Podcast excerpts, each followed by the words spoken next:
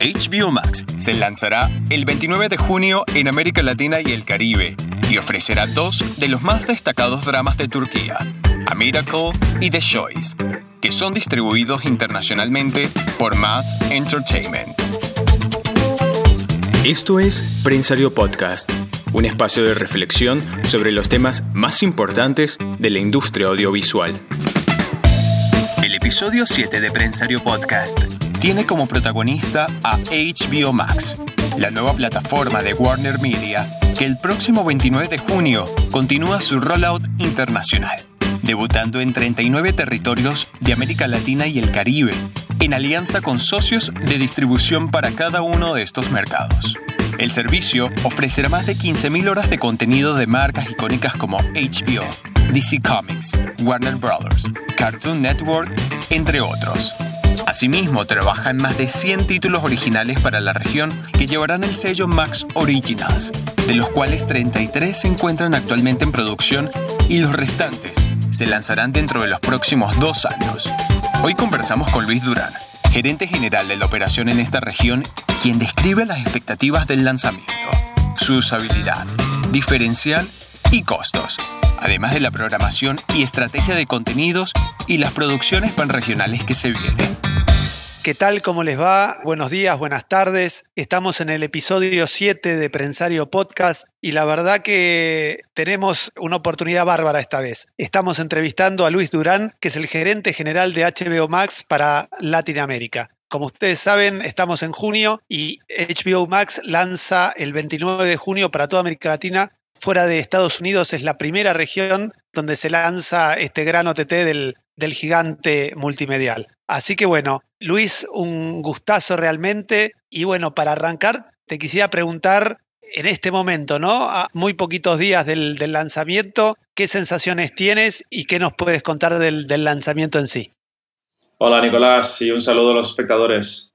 Pues las sensaciones son buenas, la verdad es que venimos con muchísimas ganas, como te puedes imaginar, habiendo trabajado durante mucho tiempo para este momento y con la ilusión de poder llevar a Latinoamérica contenido de altísima calidad eh, y yo creo que con una propuesta muy fuerte en lo que se refiere a, al conjunto de cosas que el consumidor al final está buscando, ¿no? ¿Y cómo pudieras describir la plataforma? ¿Qué características te gustan? ¿Qué diferenciales podrías decir que tiene entrando así en un OTT que va a ir a todo tipo de dispositivos? Bueno, yo creo que el resumen sería algo así como el mejor contenido al mejor precio y con la mejor experiencia, ¿no? Eso yo creo que es lo que está trayendo Max a, Latinoamérica y si quieres partimos un poco esa combinación ganadora de cosas en esos tres bloques y podemos hablar un poquito en detalle más tarde.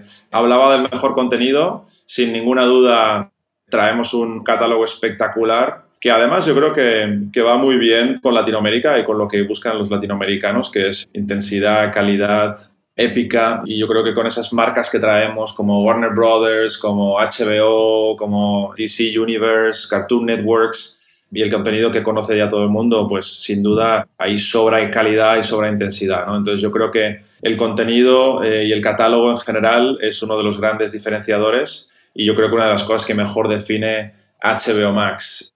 Te hablaba también de precio yo creo que el precio también va a ser una cosa que nos defina y sobre todo por esa aspiración que traemos de poder entretener al, continente en su conjunto. Esto no va de, de 10 millones de hogares, esto va de, de, los 100 millones de hogares de Latinoamérica y sin ninguna duda nosotros en, en lo que es la propuesta comercial hemos tratado de, de poder utilizar una propuesta que funcione para todos los latinoamericanos y el precio es un elemento fundamental que hemos trabajado mucho. Yo creo que al final, como anunciamos hace poco, hemos hecho felices a muchos latinoamericanos con el anuncio de precio y esperamos que eso pues, pues quite una de las excusas principales para suscribirse a, este tipo de servicios. ¿no? ¿Puedes dar algunas precisiones de precio? Sí, mira, lo estuvimos anunciando hace poco. Una de las cosas que traemos es el precio muy localizado. Está trabajado a nivel, a nivel de país. Entonces vamos a tener precios diferentes en diferentes países. Y si te lo resumo, te diría que quizás no es tanto de precio, sino más de la propuesta en general. Eh, vamos a estar ofreciendo primero un área de, muestreo donde la gente puede ver algunos pilotos de forma gratuita y sin tener que suscribirse.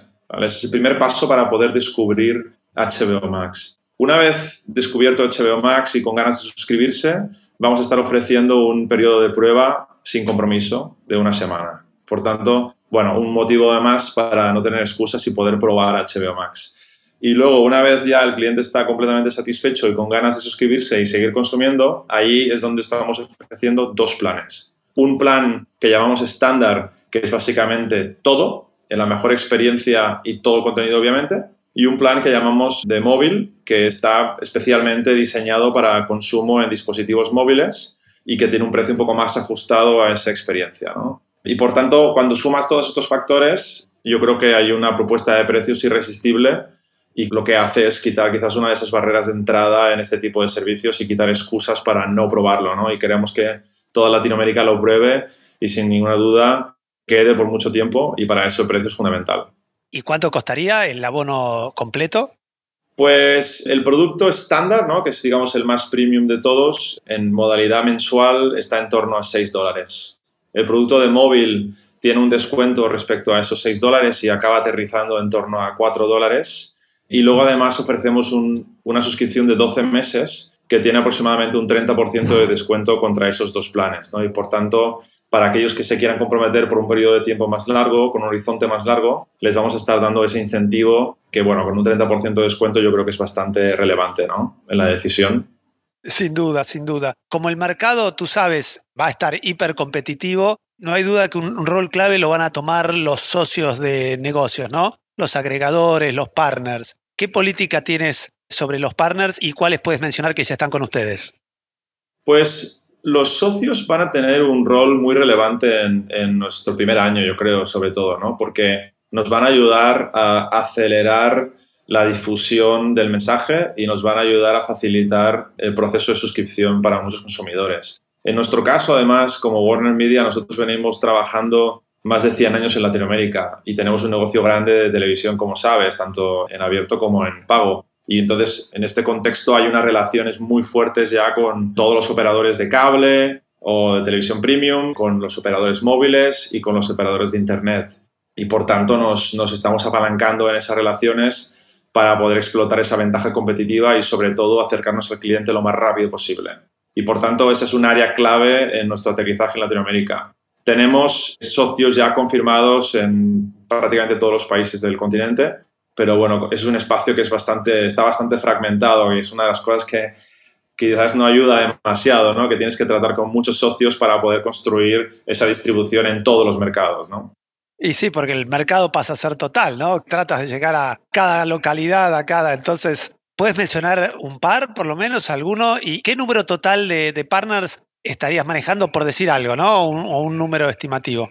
Nosotros estamos hablando con todos los socios que tenemos como Warner Media en Latinoamérica y esos son en torno a, bueno, más de 50, 100 según como lo mires, pero obviamente en la primera fase de expansión estamos enfocándonos pues, quizás en los más grandes por esa limitación de tiempo y de capacidad que tenemos, ¿no? Pero estamos hablando con todos y una, una de las cosas que notamos es un gran apetito de trabajar con HBO Max porque al final los operadores saben que el cliente y el consumidor en general va a querer disfrutar de ese contenido y quieren ser parte de la historia, ¿no? Por mencionar algunos, te diría obviamente DirecTV como una compañía también con la que tenemos una relación grande desde hace muchos años, que es quizás un player más regional, con Mercado Libre también como otro gran partner regional, eh, vamos a estar trabajando activamente en muchos mercados y vamos a contar con su apoyo. Luego, más concretamente, entrando en algunos países, pues por ejemplo en México vamos a estar con Telmex, con Telcel, con Total Play, bueno, con todos. Yo creo en México, obviamente, también como uno de los mercados grandes, hemos estado trabajando con todos, ¿no? En Brasil también, con todos. Y luego ya cuando te vas a, los siguientes países, digamos, quizás estamos siendo un poquito más selectivos, pero todos los partners que muestran eh, el deseo de trabajar con nosotros están siendo tendidos. Qué interesante, ¿no? Porque bueno, las telcos y eso es lo usual, pero players como Mercado Libre no es lo que uno se imagina desde el comienzo, ¿no? ¿Piensas en eso, en todo tipo de websites que puedan generar tráfico de demanda? O sea, ¿es viable usarlos como partners? Sí, mira, yo, creo que lo más importante cuando hablamos de socios es trabajar con cualquier socio que tiene ganas, ¿no? Porque eso es lo que realmente va a marcar la diferencia en cuanto al apoyo efectivo que vas a estar recibiendo. Entonces, nosotros por muy pequeño que sea el partner, si está poniendo las ganas y está demostrando la ambición y está creyendo en el proyecto, pues inmediatamente pasa a ser partner estratégico, ¿no? Y entonces en ese contexto nos estamos enfocando en, los, obviamente, los grandes con los que ya venimos trabajando en televisión, pero también con aquellos que muestran ese interés. En el caso de Mercado Libre, el interés ha estado siempre desde el principio y es además un equipo con mucho talento, con muchas ganas, con mucha ambición y por tanto ha sido un proceso relativamente rápido de discusión. Pero yo creo que eso no se acaba ahí, estamos hablando con muchos otros fuera de lo que sería el marco típico de, de telco ¿no? y de televisión, porque al final del día en Latinoamérica hay muchas compañías que tienen bases de clientes muy grandes, que tienen canales de distribución y que tienen eh, muchísima ambición para crecer. ¿no? De eso hoy en día, gracias a Dios, no nos falta en Latinoamérica y por tanto nos estamos aprovechando al máximo. Perdona que te repregunte, pero realmente me interesa mucho. ¿Cómo funciona, por ejemplo, Mercado Libre como partner a diferencia de un Telmex o un Telcel? O sea, ¿genera packs para que los usuarios los compren o es leaks a los contenidos? Porque la verdad que es muy, muy interesante.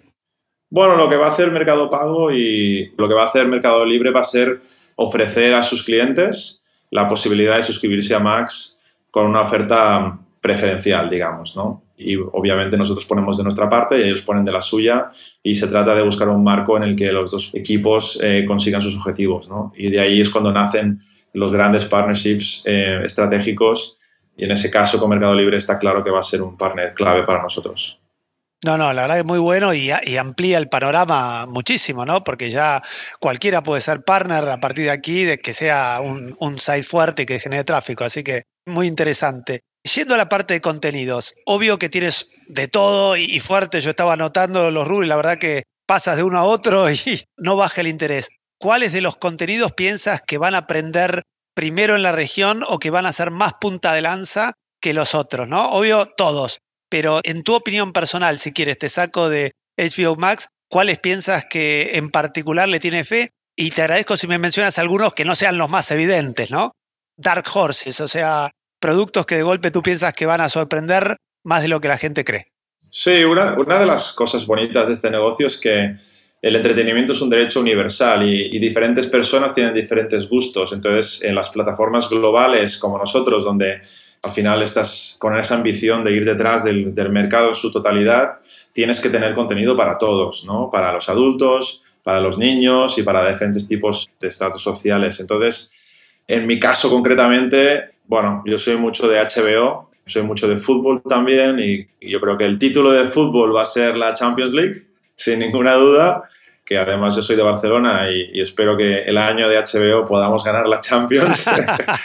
y por tanto, sin ninguna duda, el fútbol va a ser un ingrediente brutal como parte de nuestra proposición. Y en cuanto a lo que sería el contenido de, digamos, de, películas, traemos un catálogo muy potente de Warner Brothers, sobre todo en los, las películas que se han ido lanzando durante este año, van a estar prácticamente todas en su debido momento en la plataforma y son películas muy potentes que yo creo que van a funcionar muy bien. Películas que por la pandemia de golpe uno no las pudo ver en cine, ¿no? exacto. O sea que no han salido en otro lado, o sea que es un diferencial muy grande. Sí, correcto. Y nosotros sabemos que las películas se van a consumir sobre todo en la primera fase, ¿no? Y por eso también estamos trabajando en tener más películas cuando esas se han consumido. HBO Max se lanzará el 29 de junio en América Latina y el Caribe y ofrecerá dos de los más destacados dramas de Turquía, A Miracle y The Choice, distribuidos internacionalmente por Math Entertainment. Y luego te diría que en, en, el apartado de series, en mi caso concretamente, yo soy muy de HBO sobre todo las épicas, que, bueno, que son quizás más de librería, que ya tienen unos meses o unos años. ¿Quién no vio Game of Thrones? Exacto, ¿no? ¿Quién no? Y, luego diría, mira, me, preguntabas por joyas. Yo creo que Chernobyl es una gran joya. Euphoria, The Undoing, Succession. Hay grandes joyas también, más allá de, las de siempre y de las grandes. El catálogo de HBO es absolutamente impresionante para lo que sería mi perfil de consumidor adulto, ¿no? Pero bueno, y luego tenemos para niños con Cartoon Networks, tenemos para la gente que le gusta la acción y más la fantasía con los superhéroes, bueno, hay de todo, ¿no? Es como que ustedes están muy balanceados en target, ¿no? Se podría decir eso que es un diferencial importante en la competencia, o sea, tienen realmente para todos los públicos.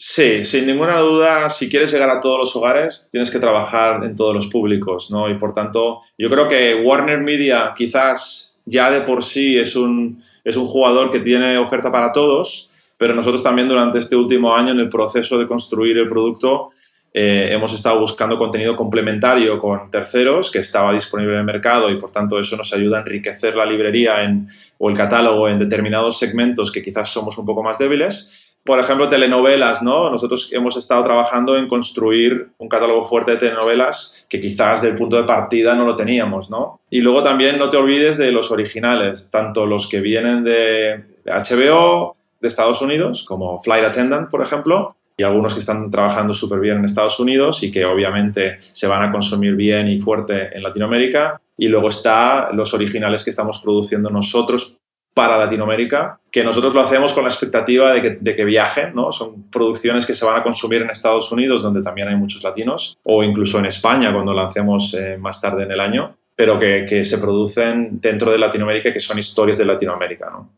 Luis, justo aprovecho y te digo, la información que tenemos es que hay en el pipeline 100 producciones originales en América Latina, de las cuales 33 ya están en producción y las otras estarían en unos dos años. Es un mapa súper intenso. ¿Qué puedes mencionar de, de esos proyectos que se vienen? Sí, como decías, nuestro objetivo es sacar aproximadamente 100 títulos durante los próximos 18 meses. Y como dices, ya hay un, bueno, no sé de cuándo es esta comunicación que tienes de 33, pero ahora a día de hoy ya son 35 y cada día eso va, subiendo. Exacto. Y la verdad es que el equipo de, de, Tomás, que es nuestra cabeza de contenido, está trabajando incansablemente en seguir creciendo y también en el poder hacerlo en un contexto de COVID, ¿no? que es obviamente es complicado, pero, pero sí, 35 ya están en marcha, eh, el objetivo es, es poder sacar 100 en los primeros 18 meses pero eso es un área donde sin ninguna duda vamos a estar añadiendo eh, presupuesto y creciendo exponencialmente porque creemos que es súper importante para poder diferenciarnos de nuestros competidores y poder también con esa aspiración de hacer historias que se puedan consumir en otros sitios más allá de Latinoamérica para conocer Latinoamérica mejor, ¿no? ¿Puedes mencionar algún proyecto o algo de los que vienen originales de aquí que tú le ves mucha fuerza? No, te puedo, mira, te puedo explicar un poco más conceptualmente. Dentro de los 100 que estábamos hablando, más o menos 40 se van a estar produciendo en México y otros 40 también, yo creo, más o menos se van a estar produciendo en Brasil, ¿no? Que estos son, digamos, los dos grandes ecosistemas de producción para nosotros. Y luego tienes otros que vamos a estar produciendo en otros mercados como Argentina, como Colombia, como Chile, quizás. Y nuestra ambición, sin ninguna duda, es podernos expandir y, eventualmente estar produciendo en toda Latinoamérica, ¿no? Porque cada país tiene sus historias y cada historias son dignas de ser explicadas al mundo, ¿no? Y por tanto, no nos cerramos ni mucho menos, pero teníamos que empezar por algún lado. Una de las que a mí me hace más ilusión es, eh, se llama Las Bravas, va de un entrenador de fútbol y un equipo de chicas que tienen muy buena pinta cada día me están llegando más cosas que la verdad es que me tienen súper interesado y con muchas ganas de poderlas ver. Y bueno.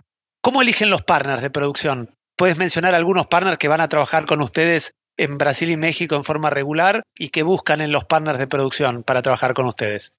Sí, mira, en el, en el evento de lanzamiento Tomás habló de, de muchos nombres de partners Tampoco quiero mencionar unos pocos porque luego al final esto es un ecosistema donde todo el mundo es importante. Yo lo que te diría es que nosotros empezamos con un equipo de desarrollo, que es el equipo que a nivel estratégico piensa cuáles son las historias que tenemos que producir y empieza a desarrollar esos proyectos a alto nivel.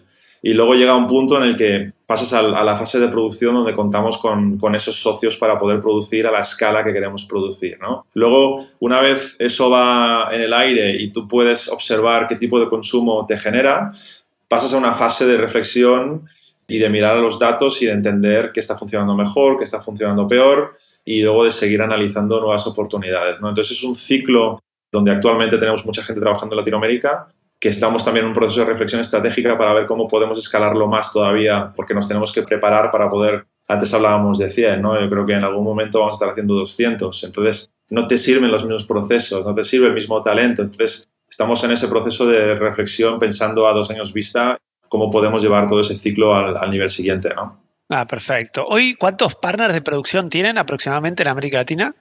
Yo creo que Tomás mencionó aproximadamente 20 socios en la presentación del producto. Sí. De aquí en más, a futuro, ¿cómo te imaginas a HBO Max Latinoamérica en un año y en dos? ¿Qué te gustaría que tuviera a corto y a mediano plazo como para redondear?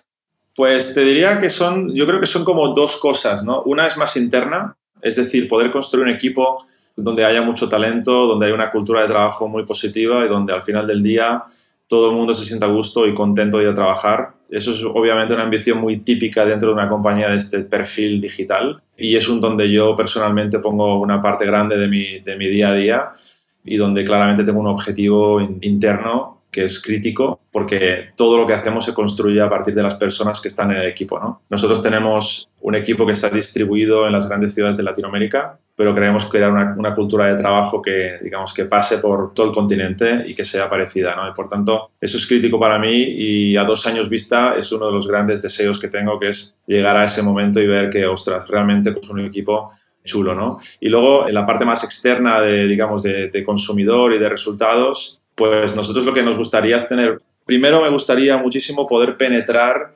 ese, ese, número de hogares que hoy en día ya consumen este tipo de servicios, que más o menos vendrían a ser 10 millones de hogares en Latinoamérica. ¿vale? Entonces nos gustaría que esos 10 millones nos den una oportunidad y que una vez dentro disfruten y se queden.